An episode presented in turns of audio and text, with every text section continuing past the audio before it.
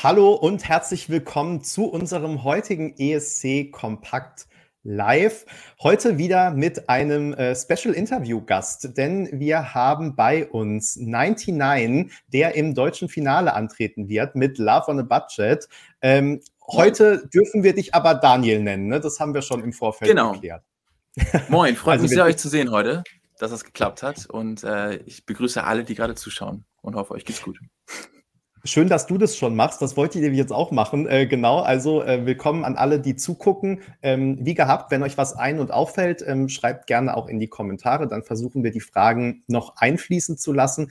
Und ich freue mich natürlich auch wie immer, dass ich das Interview nicht alleine machen muss, sondern dass mein lieber Co-Blogger Peter auch dabei ist. Hallo Peter. Hey Benny, hey Daniel. Moin Peter. Hallo liebe ESC Kompakt Zuschauerinnen und Zuschauer. So, Peter, und dann steigst du auch direkt ein, oder? Würde ich vorschlagen. Ja, ich steige ein, indem ich einmal kurz darauf hinweise, dass ich wieder naschen werde. Ja. Lass es dir schmecken. Die neue Pop-Mix, also passend zum ESC, die Pop-Mix-Mischung unseres Partners Katjes. Der vieles von dem, was wir so auf ESC Kompakt und darüber hinaus machen, möglich macht. Daniel, ich habe den gesamten Nachmittag, als ich hier im Büro gearbeitet habe, deine Spotify-List random auf ähm, äh, Powerplay gehabt. Äh, was, bedeutet, was bedeutet, ich kann jetzt schon viele deiner Songs äh, spontan mitsingen ähm, und habe auch schon äh, zwei Lieblinge. Okay, jetzt bin ich gespannt. Ich auch. Soll, soll ich die jetzt sagen? Ja. Gerne, ja, total. Also bei einem bin ich natürlich inspiriert auch durch das Storytelling auf äh, TikTok, was du gemacht hast und auf Insta zu äh, Only Movies. Das mhm. ist und dann tatsächlich, aber das ist, da ist schlecht natürlich auch mein ESC-Herz höher, äh, Love on a Budget.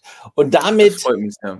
lass uns auch, ja, ich habe da auch eine Geschichte hinter. Ich ähm, habe ja, als die acht Songs veröffentlicht waren, hat ja unser äh, Co-Blogger Flo sofort eine Playlist ähm, angemacht und da habe ich natürlich die Playlist dann immer wieder gehört. Und ähm, Flo, danke übrigens nochmal, dass du, äh, der macht ja so großartige Playlists. Ich komme schon wieder jetzt quatschen, Entschuldigung. Peter, ich werde schon, ich werd schon ganz nervös hier. Du musst äh, jetzt die erste Frage stellen. Daniel, ich erzähle dir später davon. Ähm, jetzt erstmal, erzähl mal, wie es dir seit der Veröffentlichung, dass du beim deutschen Finale dabei bist, ergangen ist. Oh, mir geht's gut, muss ich sagen. Ich bin, äh, es ist Sonntag, ich komme gerade von meiner Omi. Es gab äh, Hackbraten mit Kartoffeln und Rotkohl. Äh, deswegen äh, geht's mir sehr gut auf jeden Fall. Ich hab, äh, Deine Omi lebt also auch in Hamburg. Genau, die ist so die wichtigste Person in meinem Leben. Die besuche ich jede Woche am Sonntag. Das äh, ist so eine schöne Tradition, die einen äh, so ein bisschen die Nervosität nimmt. Ähm, und tatsächlich ist äh, dieser Gedanke, dass sie dann irgendwann mal, weil ich ähm, mache jetzt Musik professionell, seitdem ich 18 bin und ich besuche sie halt immer jede Woche und das, äh, ich weiß nicht, äh, ob ihr euch das vorstellen könnt, aber die Frau ist 93 und wenn man da sagt, irgendwie, ich bin äh, im Musikgeschäft irgendwie tätig als Produzent und Songwriter, die versteht das eigentlich überhaupt nicht, was das ist, irgendwie so, was, äh, was man da den ganzen Tag macht. Und ähm, sie ist natürlich total durchgedreht, als ich ihnen erzählt habe, du kannst mich tatsächlich dann im Fernsehen sehen und das ist ähm, für mich echt ein inneres Blumenpflücken, weil das ist ähm, einfach ein großer Traum, der wahr geht und mir geht es sehr gut seitdem, muss ich sagen. Wie sind so die Eindrücke äh, auf dich äh, so der ersten äh, Tage gewesen? Hat sich was fundamental verändert? Also mir geht es genauso wie deiner Omi. Was machst du den ganzen Tag und was hat sich daran verändert? ich muss ganz ehrlich sagen, was ich sehr an dem ähm, ESC-Prinzip ähm, der Auswahl sehr gut finde, ist, dass es sehr Step by Step ist. Also man bewirbt sich, dann gibt es, äh, es wird auch öffentlich gemacht, äh, hattet ihr auch gepostet, über, ich glaube, 700 Leute haben sich beworben und dann fragt man sich, bin ich jetzt in der nächsten Runde? Und dann kommt man in die nächste Runde und dann ist man unter den letzten 40 und dann hofft man auf diesen einen An Anruf und ist eigentlich die ganze Zeit dazwischen so ähm, irgendwie natürlich auch aufgeregt und fragt sich, ob jetzt eine Runde weitergeht. Und wenn es dann tatsächlich so weit dann ist, merkt man, es ist eigentlich dieses Step-by-Step-Prinzip, dass sich das ähm, weiter äh, durchzieht, eigentlich so durch diese ähm, Eurovision-Geschichte jetzt, weil jetzt haben wir nun mal diese Riesenshow, aber das große Ziel ist natürlich dann nach Malmö zu gehen und das ist halt der nächste Schritt. Und was ich damit sagen will, ist eigentlich, dass ich äh, auf dem Weg dahin, weil es nun mal so aufregend ist, halt versuche, extrem entspannt zu bleiben, irgendwie einfach weiterhin wie jetzt gerade irgendwie ins Studio zu gehen und ähm, Musik zu machen, weil das äh, mache ich mein ganzes Leben lang schon. Ich glaube, ich sollte jetzt nicht damit aufhören, auf jeden Fall. Das ist so mein Weg, damit umzugehen. Ähm, wie würdest du ähm, jemandem, äh, der dich noch nicht kennt, äh, beschreiben, wer du bist, was du bist, was du machst?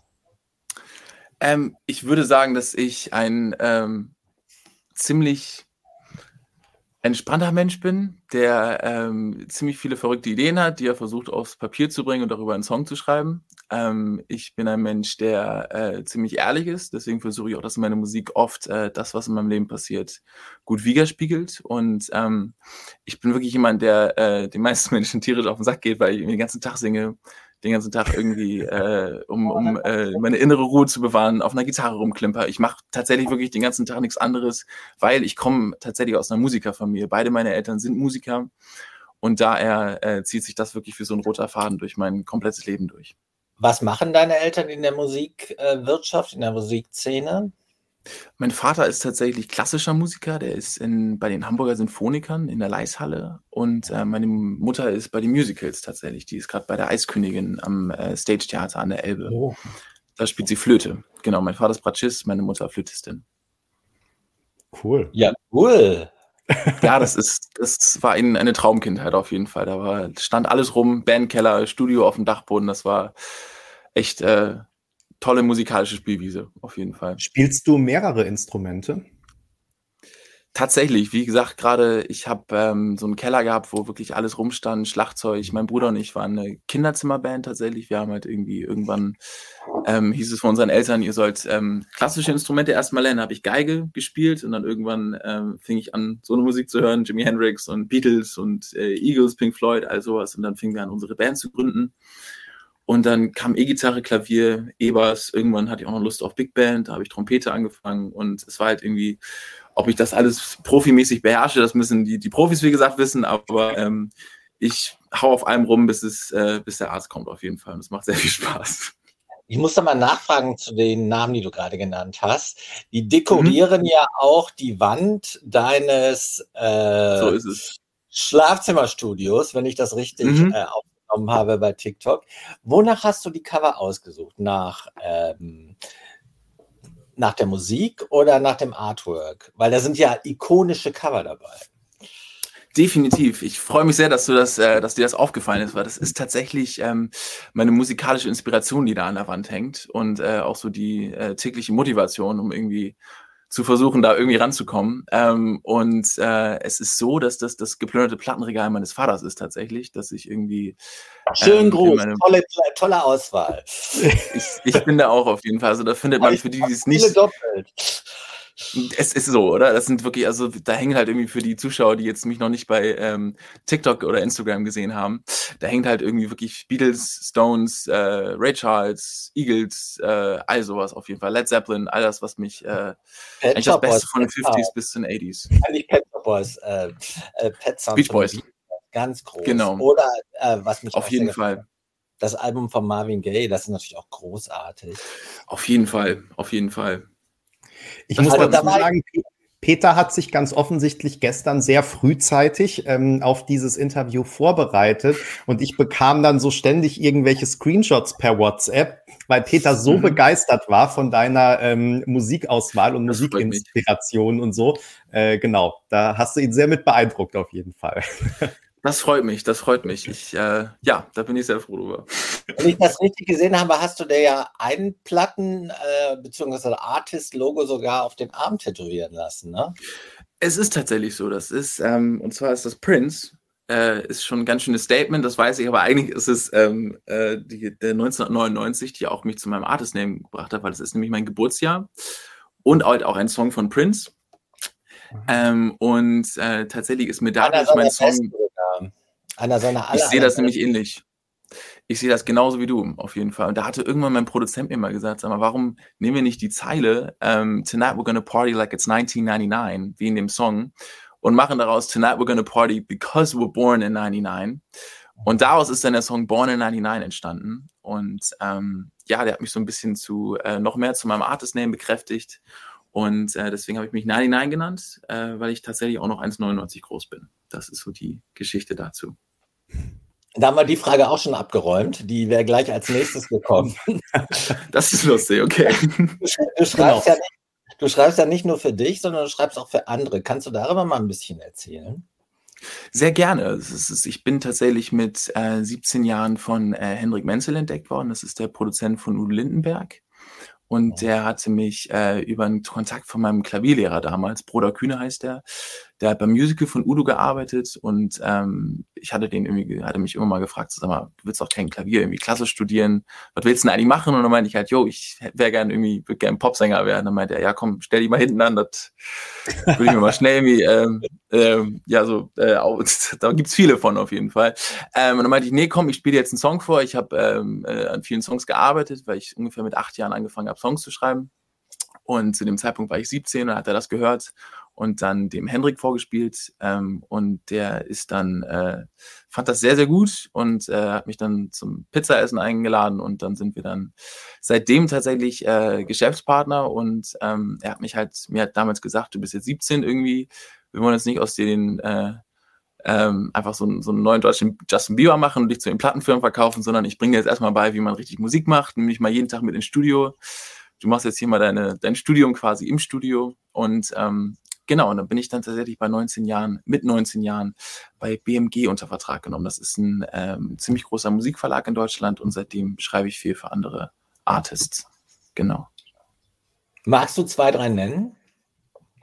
Es ist, ich kann, ich, ich muss, es gibt tatsächlich eine tolle Sache, die ich gerne mit euch äh, teilen würde, weil es ist tatsächlich eine ganz, ganz große Sängerin, die äh, den ESC schon mal gewonnen hat. Und äh, für die habe ich gerade einen Song geschrieben, aber es ist noch nicht offiziell und ich würde es euch so gerne sagen. aber ich weiß, wenn wir das hier auf eurer Plattform teilen, dann ähm, äh, erwischt mich ist das noch und dann ähm, genau, genau deswegen. Aber das ist momentan so das, was mir am, am engsten am Herzen liegt. Ansonsten eine tolle Indie-Band, die ich äh, mit der ich einen Song geschrieben habe. Roast Apple heißt die aus Hamburg. Genau, und ich habe tatsächlich auch noch den, ähm, so ein paar Werbesongs geschrieben, die ziemlich, äh, auf die ich auch äh, stolz sein könnte. So ein Song für TUI, der immer fährt, wenn man, wenn die TUI rausfährt, also ein Schiff von der TUI. Ähm, und das wurde von Glaspan Spiel damals gesungen. Das ist auch so eine Sache, die ganz, die ganz schön war. Also Daniel, ich würde sagen, wir lassen das jetzt auf sich beruhen, aber wenn es dann soweit ist, ähm, sind wir die Ersten. Ich rufe an, auf jeden Fall. Okay? Definitiv, definitiv. Darauf können wir uns, äh, darauf können wir uns einigen. Das machen wir so.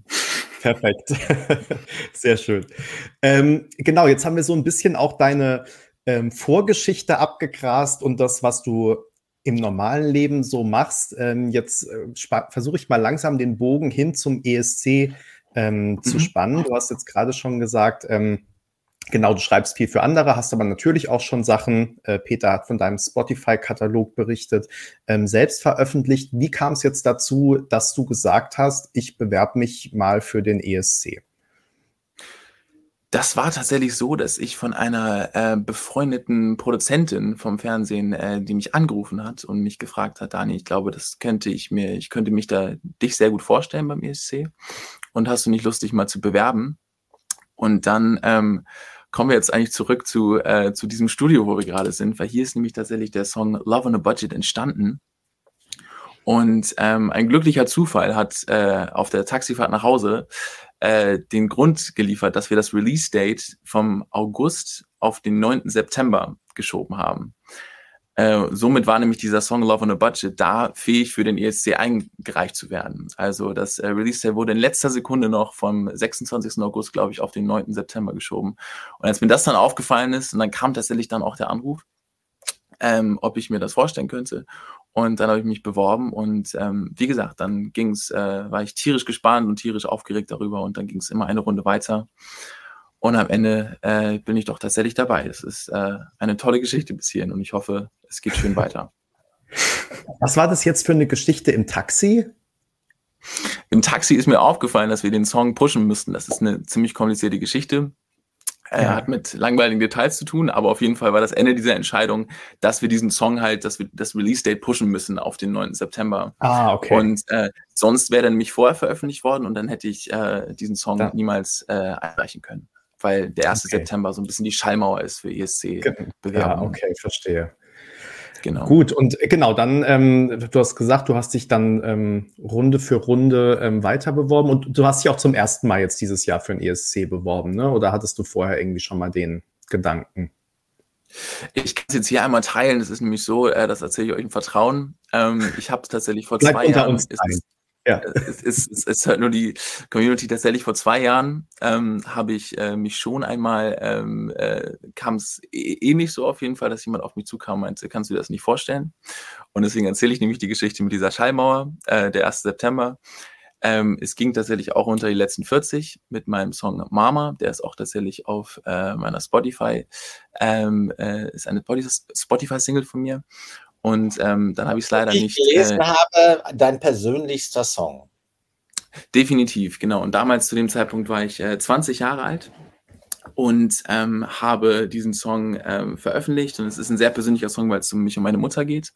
Ähm, zu dem Zeitpunkt eine schwierige Beziehung. Jetzt äh, hat sich das alles geklärt. Meine Mutter und ich sind äh, beste Freunde geworden und das Ganze hat sich äh, zum sehr Positiven entwickelt, worüber ich sehr, sehr froh bin, weil ähm, das äh, in meiner menschlichen und vor allem in der Familiengeschichte sehr wichtig war. Zu dem Zeitpunkt habe ich mich aber mit diesem Song beworben und dann wurde ein Video gefunden, das ich äh, im, glaube ich, Jahr 2019 äh, gesungen habe in einer Bar, in einem English Pub in, in, äh, in Hamburg. Und somit äh, wurde ich leider disqualifiziert. Und das hat mich äh, total traurig gemacht, auf jeden Fall. Und aus diesem Fehler habe ich zum Glück gelernt, weil diesmal wäre es fast wieder so gewesen. Und deswegen haben wir hier den Bogen, warum das so wichtig war, dass dieser Song auf den 9. September geschoben wurde. Und ich glaube, ohne Scheiß, das ist ähm, auch nochmal Motivation genug, dass ähm, ich schon mal äh, kurz davor war, zum Vorentscheid zu fahren und jetzt sehr froh bin, dass es diesmal geklappt hat und ich äh, alles geben werde dafür auf jeden Fall. Und ähm, ich habe noch eine ähm, Leserfrage, die bei uns auf dem Blog kam. Mhm. Ähm, wenn man jetzt an so einem, wenn du jetzt an so einem Wettbewerb teilnimmst, ist es ja ganz klar, dass plötzlich vielleicht auch ähm, mehr als du das bislang gewohnt bist, von allen Seiten positive und negative äh, Kritik äh, kommt. Jeder hat eine Meinung sozusagen zu deinem Song. Ähm, ja.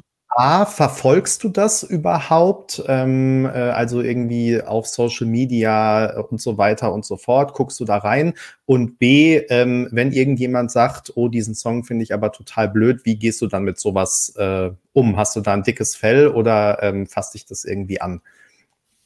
Ich glaube, es ist generell, wenn man, äh, wenn man Musik macht, ist, dass man äh, kritikfähig ist, das Aller, Allerwichtigste, weil ich glaube, jeder Mensch, vor allem wenn es um Künstlerisches geht, äh, hat äh, eine Meinung verdient, weil es ist ein Publikum, die entscheiden darüber, ähm, äh, das ist im Endeffekt den, den Wert, den man als Künstler hat. Was denkt das Publikum über deine Musik? Das ist total wichtig. Und ich denke, jede Meinung äh, verdient den hohen Stellenwert, die sie vor allem jetzt beim ESC hat, weil wir reden hier über einen Wettbewerb, der von äh, GZ-Kosten finanziert wird. So.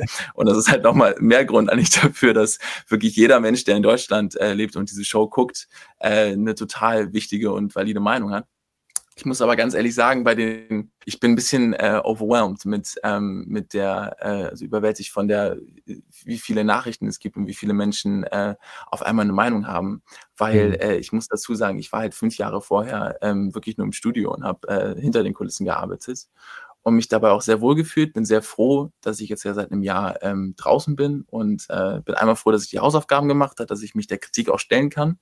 Ich muss aber ehrlich sagen, im, im, äh, im Alltäglichen versuche ich so ein bisschen ähm, das so, ich lasse mir die Kon Kommentare vorlesen von Freunden von mir, aber ich versuche so ein bisschen halt den, den Fokus zu haben auf die Show, weil ich denke, wenn man einen Song hat, der schon draußen ist, und ähm, Menschen vor allem eine negative Meinung darüber haben, wo jeder wirklich äh, sein, sein äh, jeder diese Meinung auch verdient hat. Es hilft mir im Endeffekt nicht, weil ich kann den Song nicht nochmal ändern. So, weil der Song ist in Stein gemeißelt und ich kann versuchen, den super zu performen und irgendwie cool auf die Bühne zu bringen. Aber ich glaube, den nochmal, den Song an sich, äh, die, die Kritik, weil ich nehme mir die Kritik sehr zu Herzen, das mhm. kann manchmal ein bisschen tricky werden und auch so ein bisschen aus dem, aus dem Fokus rausbringen, um das Ganze mhm. echt zu beantworten.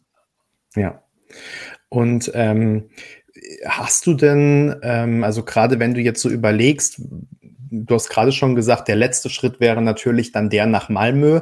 Ähm, mhm. Hast du denn ähm, in den letzten Jahren auch den ESC verfolgt? Verfolgst du den intensiv jedes Jahr und äh, seit wann verfolgst du den denn? Was sind so deine Erinnerungen oder deine Verbindung zum ESC?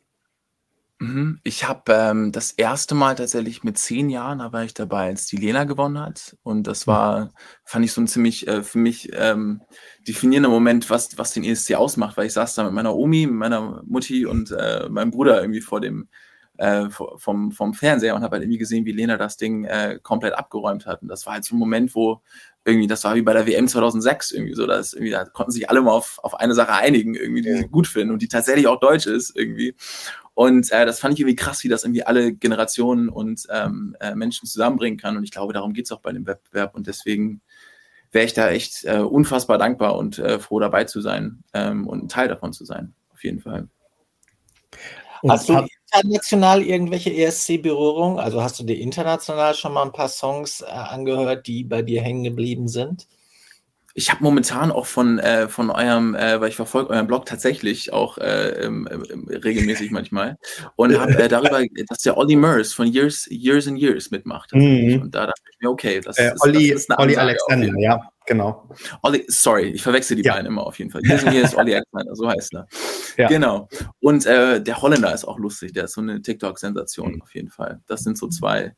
Ich habe irgendwie, ist, stimmt das, das vor zwei Jahren, weil da habe ich mich ja, ihr wisst es jetzt ja warum, äh, auch mit dem ESC beschäftigt, noch viel auf eurer Seite rumgehangen. Da hieß es irgendwie äh, zum Teil, es, es gab Diskussionen, ob Dua Lipa irgendwie mitmacht. Das fand ich auch irgendwie interessant, dass es irgendwie mal das Gerücht gab. Ja, weil die beim gleichen Label waren, beim gleichen Label, mhm. das auch den, den äh, UK-Song eingereicht hat.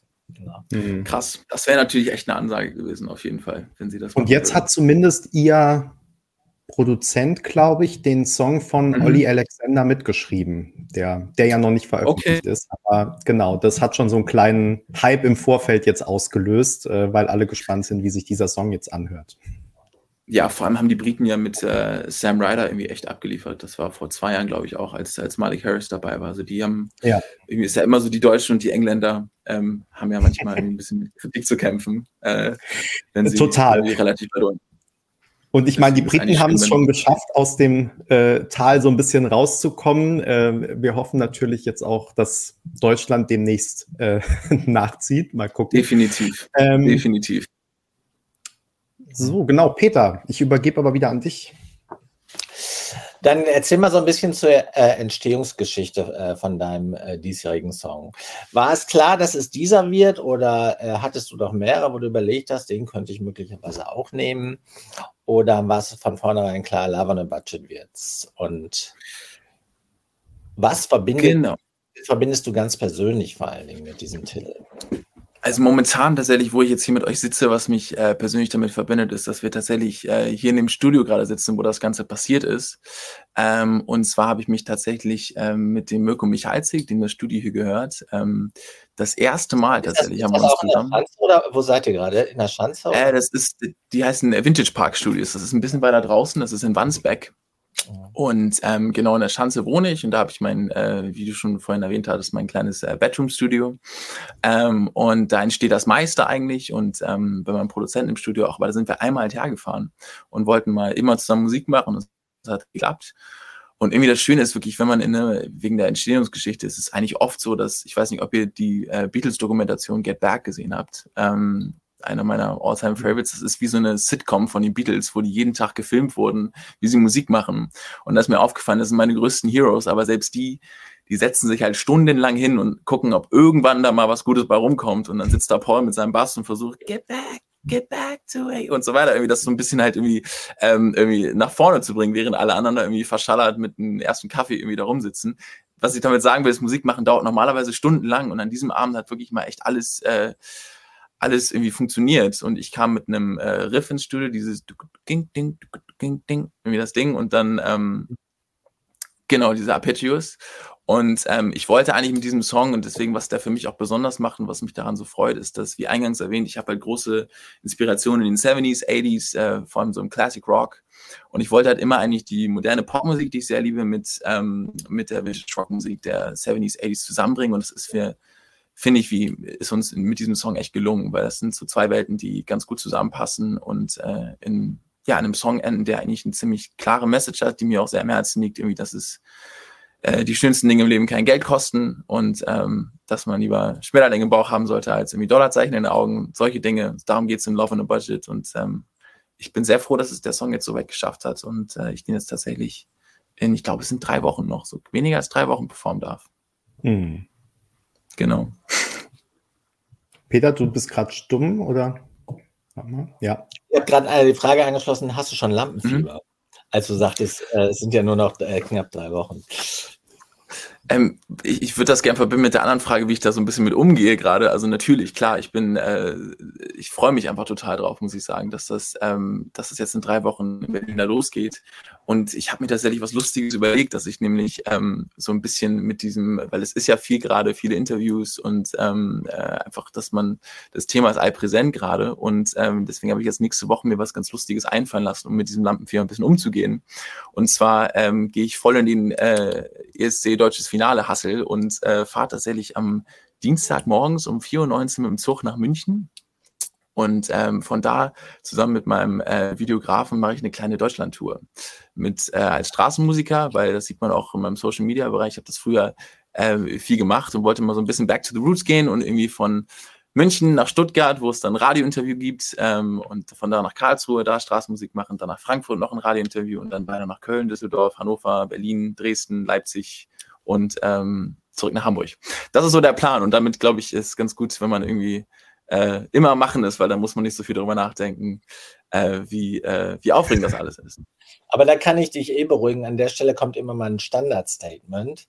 Mhm. In der Sekunde, wo du Teilnehmer des deutschen Finales bist, also des deutschen Vorentscheids, bist du für immer und alle Ewigkeiten, auch noch in 40 Jahren oder noch später, ein Held in der Bubble.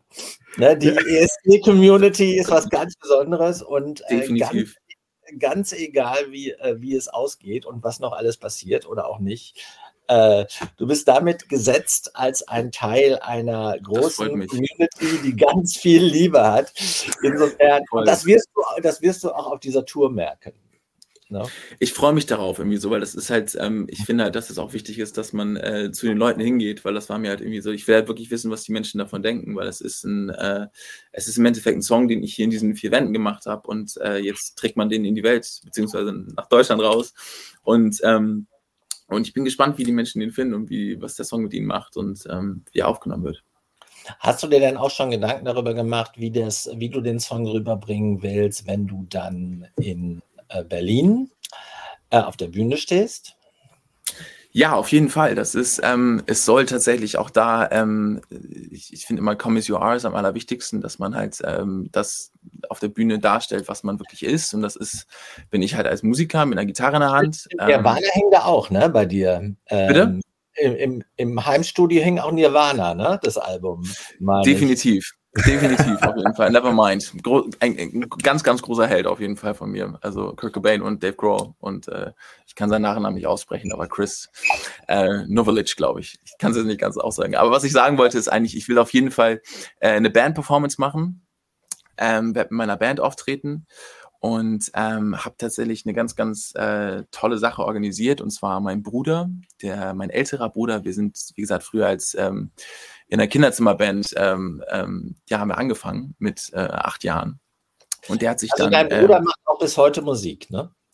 Genau, das, das Ding ist halt, er macht klassische Musik. Wir sind äh, ein wenig unterschiedliche Wege gegangen und äh, er studiert seit, ähm, hat jetzt gerade seinen Bachelor bekommen im Cello und macht seinen Master. Jetzt ist ein unfassbar talentierter Cellist, der übt jeden Tag zehn Stunden, während ich halt zehn Stunden im Studio bin. Und deswegen haben wir halt immer irgendwie Musiker auf verschiedenen Wegen irgendwie betrieben. Und jetzt irgendwie finden die Wege wieder zusammen. Und das macht mich sehr, sehr glücklich, dass wir da irgendwie wieder zurückgehen, wie wir angefangen haben. Und das ist für mich ein äh, persönliches tolles emotionales Erlebnis, dass er da dabei ist. Und ähm, genau, da wird Schlagzeug spielen und ich werde vorne sitzen mit einer Gitarre und ähm, ich glaube, da wird sich der Peter und ich glaube, der Benny auch freuen.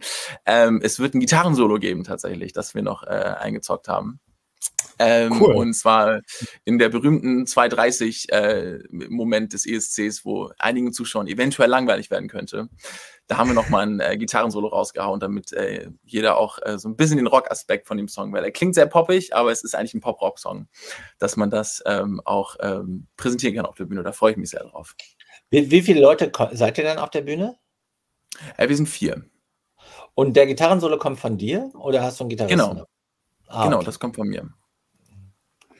Also auf jeden ja. Fall machst du dir super viel Gedanken. Mich erinnert das gerade so, Peter, wer war? Ich glaube, das waren doch Mael und Jonas, die dann irgendwie ihren Vater auch mit auf der Bühne hatten, oder? War das nicht so? Ich glaube. Ich glaube irgendwie. weißt du nicht mehr. Ich glaube, Meil und Jonas hatten irgendwie ihren Vater am Schlagzeug, wenn ich mich richtig erinnere. Also so in die Richtung geht es ja dann. Nee, mhm. also cool. Ich finde, man, man merkt total, dass du dir ja so ähm, ja, dass du dich mit der Thematik beschäftigt hast ne, und überlegst auch ähm, sozusagen, wie, wie, wie kann ich da jetzt nicht das meiste äh, rausholen und auch wie muss das Ganze dann auf der Bühne aussehen, weil es ja einfach ein total wichtiger ähm, Aspekt ist ähm, beim ESC. Ähm, wir sind jetzt aber gerade schon so ein bisschen auf diese Bühnenperformance abgebogen. Ich wollte mal noch einen Schritt zurück, weil wir haben über deinen Song schon gesprochen. Jetzt musikalisch hast du gesagt, warum er dir ähm, wichtig ist. Ähm, ich mhm. wollte mal noch nachfragen, ähm, wie ist das denn ähm, textlich? Also woher kam sozusagen die Inspiration für den Text oder ähm, auch was, was bedeutet dir der Text? was, was soll er auch vielleicht dem, dem Zuschauer sagen? Also es geht, wie gesagt, Love on a Budget, es geht eigentlich, es ist, wenn man das äh, einfach beschreiben soll, es, es geht um die große Liebe mit wenig Geld. Also es geht um, ähm, dass man halt unfassbar viel Liebe in sich hat, aber vielleicht nicht genug Geld, um das äh, in dieser heutigen ähm, Konsumentengesellschaft irgendwie halt äh, abzuliefern kann. Und das ist tatsächlich eine ganz persönliche Sache, weil äh, ich öfter schon mal an den Punkt gekommen bin, wo genau das gefehlt hat. Ähm, und äh, eigentlich zeigt es halt nur wirklich, dass man halt ihr in diesem Fall äh, der, der Angesprochene halt wirklich alles geben kann, ähm, was man hat. So, so ein bisschen die Inspiration kam von Bummy Love von den Beatles. Und ähm, mhm. Genau, und das ist eigentlich eine Geschichte, die halt erzählt wird, ähm, wie, wie einfach es ist, sich in sie zu verlieren, dass ich eigentlich irgendwie überhaupt nicht in ihrer Liga spiele und, ähm, und mir eigentlich nur erträumen könnte, irgendwie ähm, mit meinem Empty Bank Account, äh, aber äh, ich finde die Zeile irgendwie ganz, ganz, ganz, ganz schön. Irgendwie so, I'm full of love with an empty bank account, got no car, no cash to take you out, but I got love on discount, was einfach heißt, ich habe ich glaube, das verstehen alle, ähm, mhm. was, das, was das genau heißt. Also das ist die Aussage des Songs, es ist ein Liebessong, wo es darum geht, dass es nicht immer um Geld geben muss, auf jeden Fall. Und wir haben eine ähm, Leserfrage, die wir sowohl auf dem mhm. Blog bekommen haben, die hier aber auch schon gestellt wurde, gerade in den Kommentaren. Ähm, bezogen auf dein Video, da spielt ja äh, unter anderem ja. auch Mathieu Carrière mit. Und ähm, ja. wie, wie ist es denn dazu gekommen? Das ist tatsächlich eine sehr lustige Geschichte. Und zwar, ähm, das war letztes ähm, im April 2022.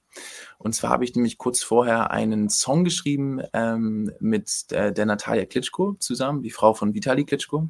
Und mhm. zwar ähm, bin ich mit den Söhnen ziemlich gut befreundet und ähm, war halt äh, leider zu diesem Zeitpunkt äh, sehr, sehr hautnah an der ganzen Kriegsgeschichte dabei, ähm, wo es losging und ich irgendwie in dem Haus äh, die ersten Flüchtlinge, die kamen aus der Ukraine, irgendwie mit denen gesprochen habe über den, über den Krieg, der da passiert ist. Und ähm, dann dachte ich halt einfach, irgendwie, ich weiß nicht, ob es euch auch so ging, es war mal so frustriert zu diesem Zeitpunkt, dass man halt denkt, ich will irgendwas dagegen machen, was kann ich machen? Irgendwie so viele Leute haben irgendwie ähm, versucht, was zu spenden, dass sie irgendwie helfen, dass sie Flüchtlinge aufnehmen. Es gab so viel irgendwie Initiative unter den Menschen. Ich dachte halt, okay, ähm, lass uns diesen Song zusammenschreiben. Ähm, und dann haben wir diesen Song geschrieben und ähm, am Ende haben wir den dann ähm, alle Erlöse davon gegen eine Stiftung, We Are All Ukrainians, und dann sind wir ans Brandenburger Tor gefahren, war beim Sound of Peace Festival und unter anderem dann auch in der MDR Talkshow Riverboat. So, und jetzt den, um den Ernst der Geschichte, weil es mir wirklich sehr wichtig ist, das äh, gemacht zu haben und ich bin da auch sehr stolz drauf. Ähm, und ähm, genau, und dann war ich bei dieser TV-Show und ähm, saß dort im Catering-Bereich und habe irgendwie ähm, draußen so einen Typen gesehen, ähm, der, der überhaupt nicht, der sah aus wie ein Tontechniker irgendwie so. Ich weiß nicht, wie, wie den man Typen gut kennt, aber der, den, den ist das halt, was ich halt so liebe, ist halt, dass es ihm halt einfach egal ist, manchmal wie er rüberkommt. Und ähm, da haben wir so ein Gespräch und, und er wusste überhaupt nicht, wer ich bin und irgendwie haben uns super gut verstanden und dann sitze ich dann so später da wieder und mach mein, hab meinen Song performt. Und dann ähm, sehe ich den dann irgendwie im, im, im, im Fernsehen und denke mir so, ey, was ist das denn für ein lustiger Vogel? Ich kenne den doch, ey, das ist doch dieser Schauspieler. Und der sagt ja echt, das ist der Einzige, der irgendwie gar kein Blatt vom Mund nimmt irgendwie und sagt wirklich das, was er denkt irgendwie so. Und das finde ich, ich liebe halt Authentizität irgendwie bei den Leuten. Und dann kam er nach dem Auftritt zu mir und meinte so, was hast du denn für eine Kopfstimme? Das ist ja der absolute Wahnsinn. Lass uns mal ein Bier trinken. Und dann haben wir noch ein Bier getrunken, waren dann ähm, im selben Hotel und haben dann noch die Show zusammen geguckt irgendwie und ähm, dann traf sich der Zufall, dass er auch nach Hamburg fahren musste. Und dann hat mir äh, dieser fremde Mensch dann irgendwie seine ganze Lebensgeschichte erzählt. Und ich habe wirklich selten äh, einen Menschen getroffen, der, ähm, von dem ich so fasziniert war, irgendwie so und inspiriert auch, was der alles schon erlebt hat, weil er irgendwie von. von äh, er hat eine Menge zu erzählen. Ja, eine Menge zu erzählen auf jeden Fall. Und das ist, daraus ist, um die Geschichte abzukürzen, ist eine ganz, ganz äh, tolle Freundschaft geworden. Ähm, und ich habe tatsächlich ein kleines äh, Tonstudio bei ihm im Keller. Ähm, und äh, weil wir auch um die Ecke wohnen voneinander und äh, habe da ein Schlagzeug drin, da kann man mal richtig laut sein. Ähm, und Wohnt er auch in der Schanze? Das wusste ich gar nicht. Äh, in der Nähe da, Ottensen, am Hafen. Ah, okay. Das ist, in Ottensen genau. ist auch Teil dieses Videos gedreht worden, oder? wenn ich das so ist es. habe. So ist ja. es auf jeden Fall. Genau so ist es. Es ist nämlich, ähm, also in Landungsbrücken ist ein Teil davon gedreht worden. Äh, also da am Hafen unten.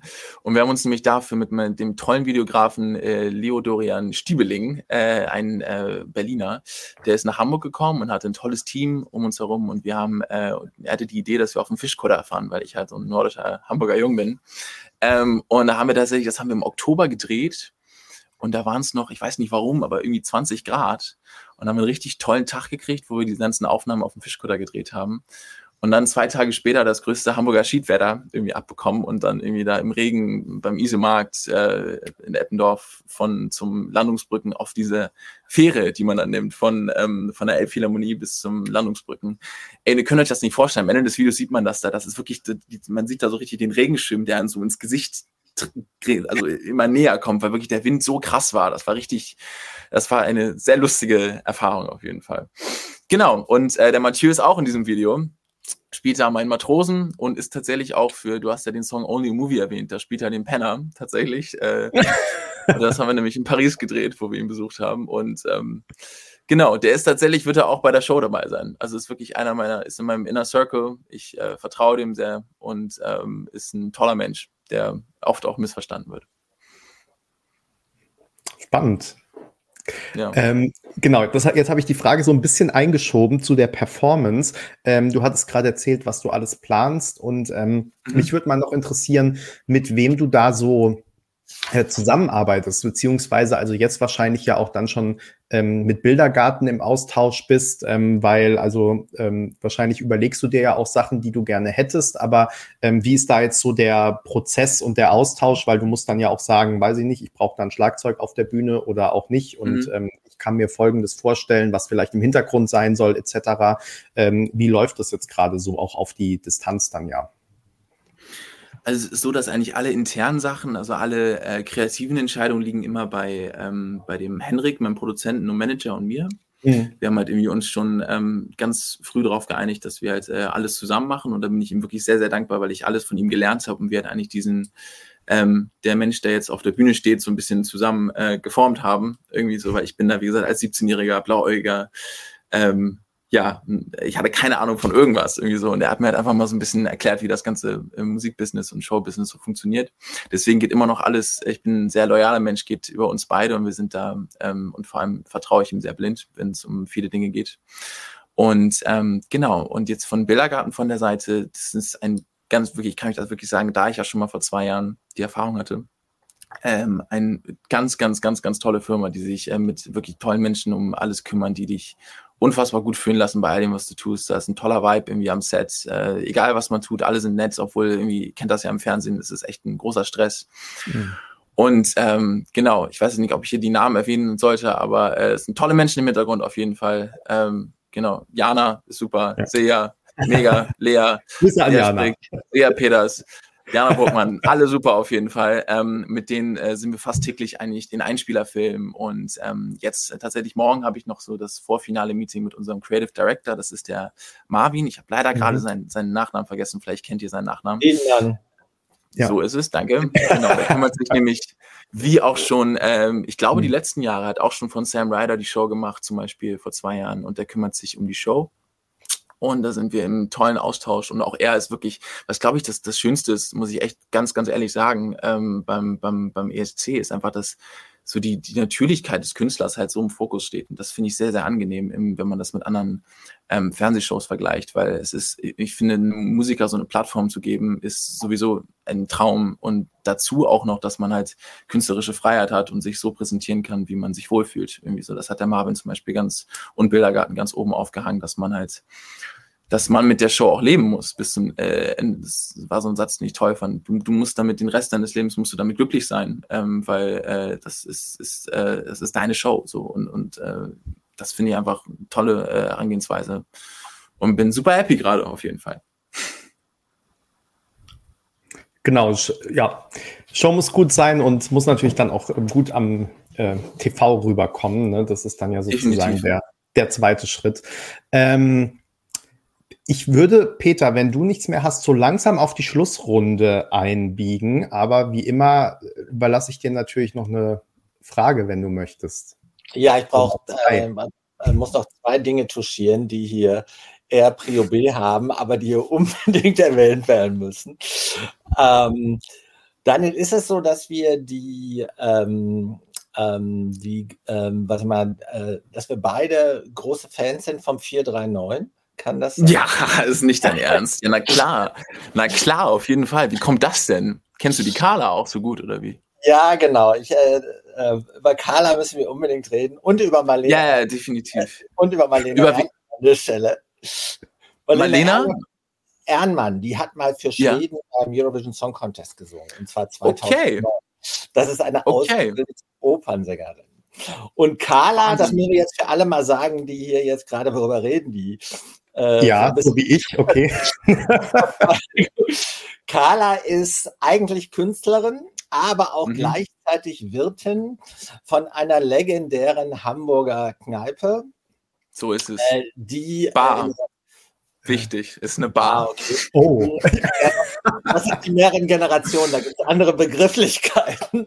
ähm, die, äh, die, äh, 439 heißt die nach der Hausnummer und ist ähm, in der Peripherie der Schanze und unweit eines Hamburger Kultrestaurants, was du dann definitiv auch kennst. Das Vienna. Vienna.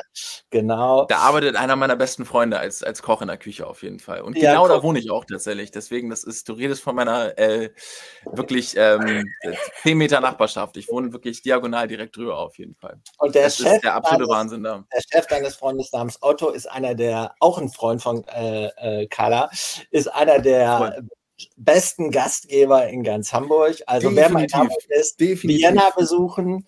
Ne, mhm. Ganz gute Empfehlung. Dann anschließend den Absacker dann bei Carla. Und Carla ist auch Künstlerin und hat auch in einem Stück eines inzwischen relativ bekannten Regisseurs, der heißt Alex, mitgespielt. Und die Aftershow-Party war dann auch im 439. Mhm. Und dieser ähm, Regisseur, bevor er ein großer Regisseur wurde, hat äh, in Frankfurt eine Ausbildung gemacht und hat dort Marlena Ernmann inszeniert.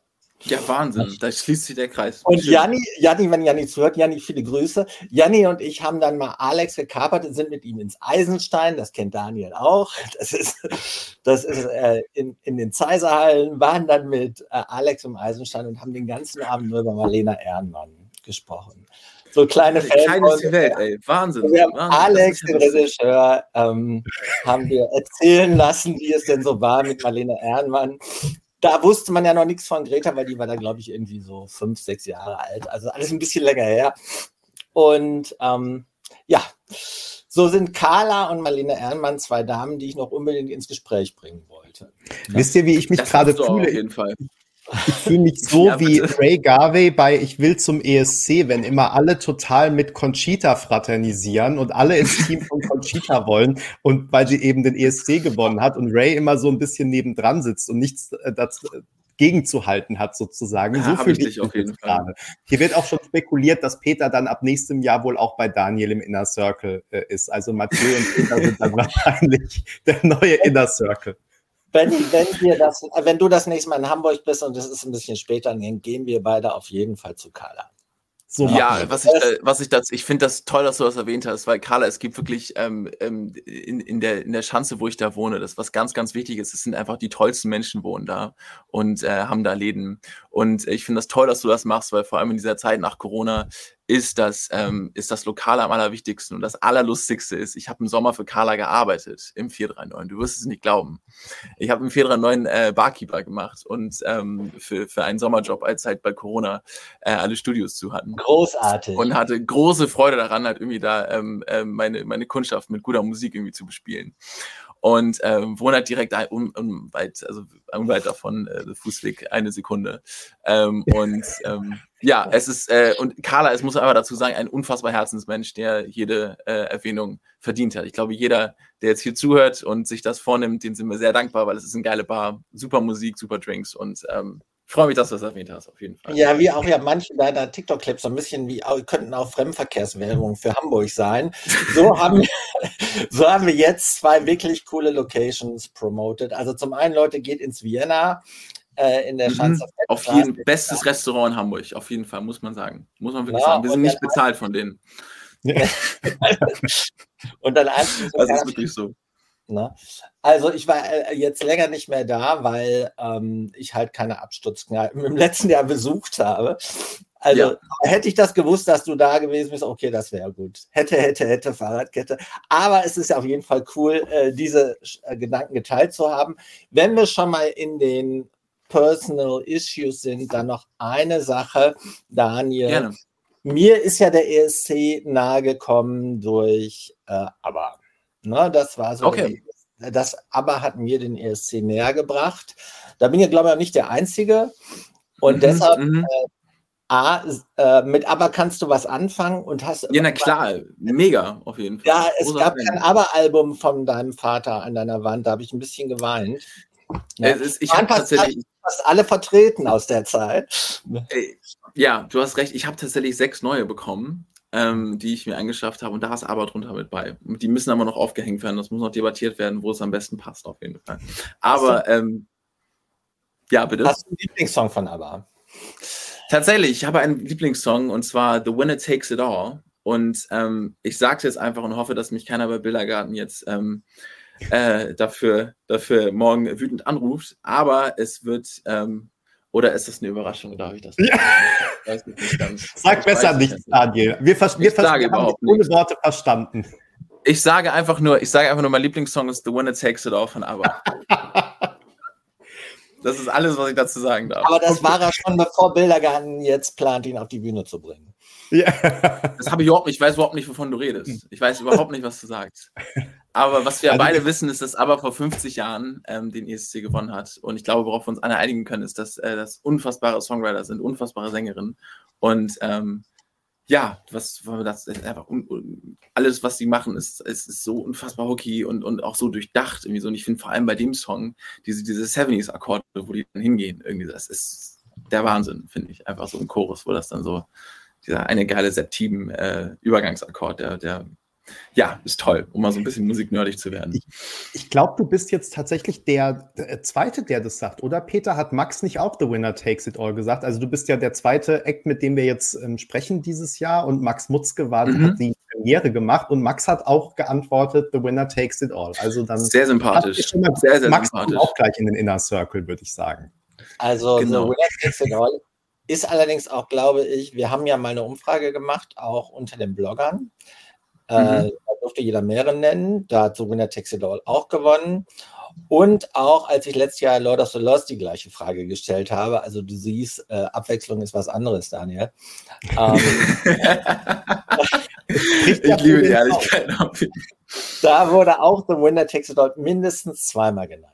Ne? also, okay. also Sonatexte ist auch ein Überschuss. Ich, muss, ich muss halt sagen, der, der, der Song, der mich, der mich aber so als, als, äh, als, als, äh, als, als Songwriter am meisten abholt und auch als Produzent, ist, ist tatsächlich Dancing Queen. Muss, ist, ist auch eine Stani-Antwort, aber wenn man mal drüber nachdenkt, da habe ich mit, ähm, mit, der, ähm, mit der Sarah von Wildergarten drüber, drüber geschnackt und zwar saßen wir vor dem, vor dem Dreh und haben einfach, ich habe ja immer nur gesagt, dieser Song Dancing Queen hat so viele Hooks.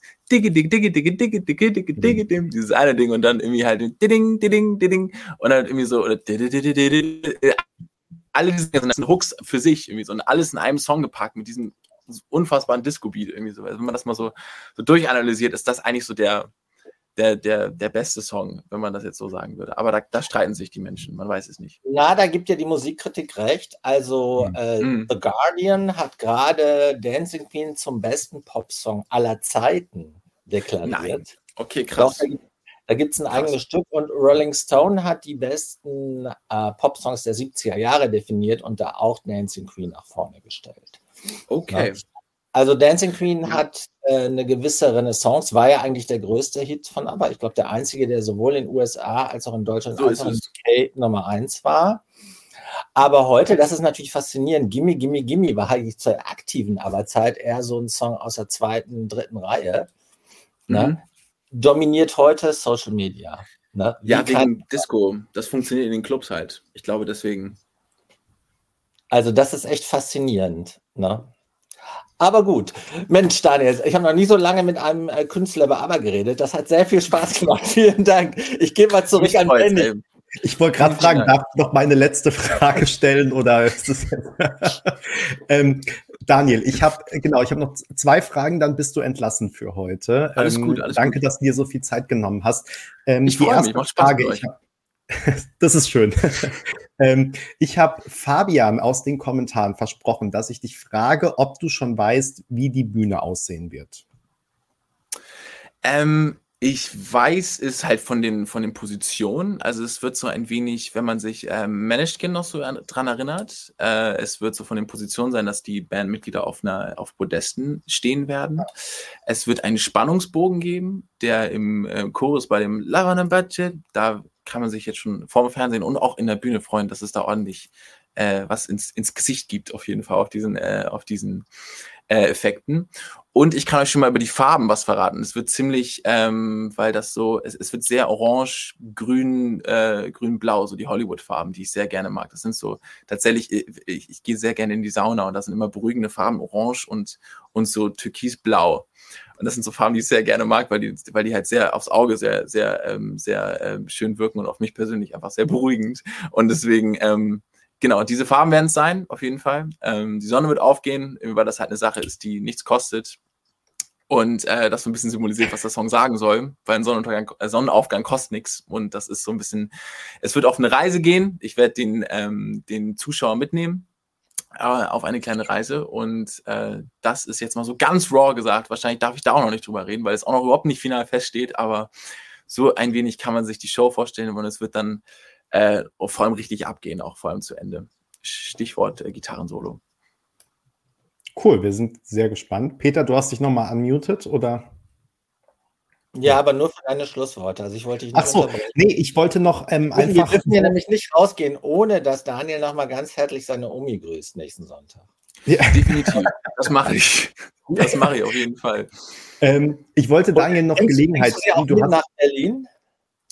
Ich habe sie tatsächlich heute gefragt. Ähm, äh, äh, sie ist 93. Das ist, ähm, äh, sie ist, äh, sie, sie traut sich das nicht mehr ganz, obwohl sie Berlinerin ist tatsächlich. Ich meine, diese Frau wurde 1930 in Berlin geboren. Krass. Ähm, also Krieg und so weiter, alles Mhm. komplett mitgenommen und äh, auf schlimme Art und Weise auch durchlebt, aber das ist eine andere Geschichte für einen anderen Tag.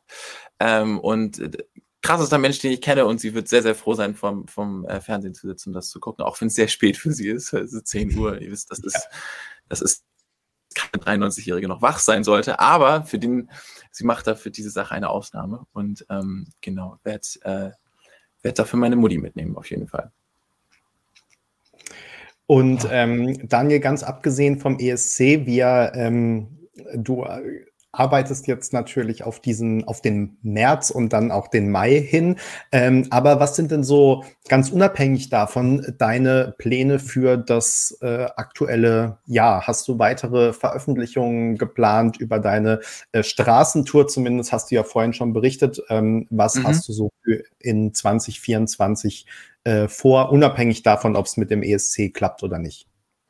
Genau, also was, ich habe tatsächlich von einem, einem Jahr erst ähm, die erste Musik veröffentlicht. Am Februar 2023 ging das los und da habe ich mir halt als Ziel gesetzt, weil ich habe keine große Plattenfirma, ich bin komplett independent ähm, und ähm, bringe alle zwei Monate einen Song raus. Jetzt mittlerweile sind, wie gesagt, in diesen zwölf Monaten äh, sechs Songs veröffentlicht worden. Habe jetzt mal so eine kleine ähm, Pause, weil ich jetzt auch einfach alles auf äh, Love on a Budget äh, den Fokus setzen möchte, weil der jetzt das Glück hat, dabei zu sein. Ähm, aber die nächsten Songs sind tatsächlich alle auch schon fertig. Es sind, glaube ich, vier in der Pipeline, äh, auf die ich sehr glücklich bin. Ähm, und äh, freue mich sehr, die mit meinen Fans und mit, äh, mit der Welt teilen zu dürfen, diese Songs.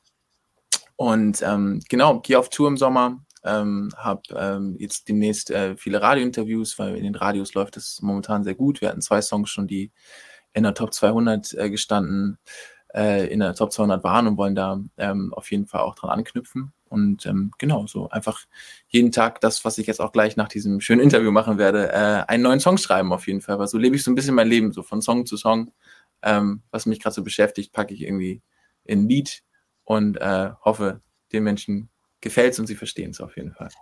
Also anknüpfend an die Leidenschaft für Love on a Budget möchte ich unseren äh, äh, Zuschauerinnen und Zuschauern oder äh, Leserinnen und Lesern auch noch unbedingt Only in Movies ans Herz legen und sich da auch das Video beziehungsweise die TikToks reinzuziehen, wenn man mhm. Daniel so tanzen sehen will wie John Travolta in, in Pulp Fiction, was auch ein echtes Highlight war.